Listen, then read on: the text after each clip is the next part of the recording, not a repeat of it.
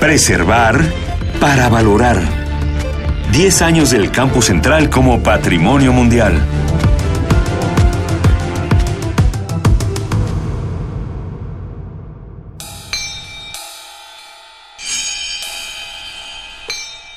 La arquitectura del Campus Central de Ciudad Universitaria fue determinante para obtener en 2007 el título de Patrimonio Mundial. La historia se remonta a las primeras décadas del siglo XX, cuando la universidad seguía dispersa en el centro histórico de la Ciudad de México.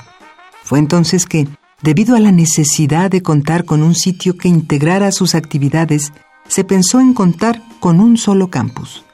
Esto se encuentra documentado en una tesis de la Escuela Nacional de Arquitectura de 1928 que lleva por título Ciudad Universitaria.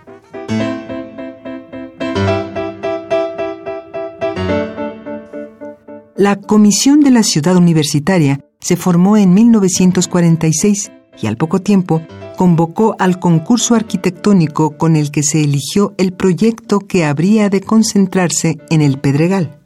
Mario Pani y Enrique del Moral ganaron el concurso y junto con Mauricio M. Campos fueron los directores del Plan Maestro.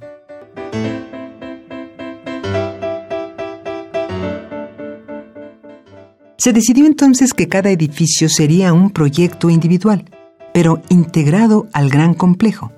Así, la construcción comenzó en 1949.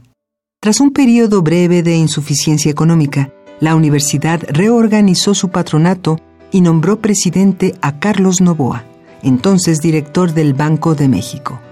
Bajo esta nueva organización, el gobierno concedió a la universidad los fondos necesarios para su construcción. Los arquitectos desarrollaron proyectos que facilitaron la comunicación entre escuelas y permitieron que estudiantes, profesores e investigadores convivieran en el ambiente estético y funcional. El estilo recoge lo mejor de la escuela racionalista europea e integra la obra monumental de grandes artistas mexicanos como Juan O'Gorman, David Alfaro Siqueiros, Diego Rivera y José Chávez Morado. Finalmente, el 22 de marzo de 1954, se inauguraron los primeros cursos en lo que ahora conocemos como Ciudad Universitaria.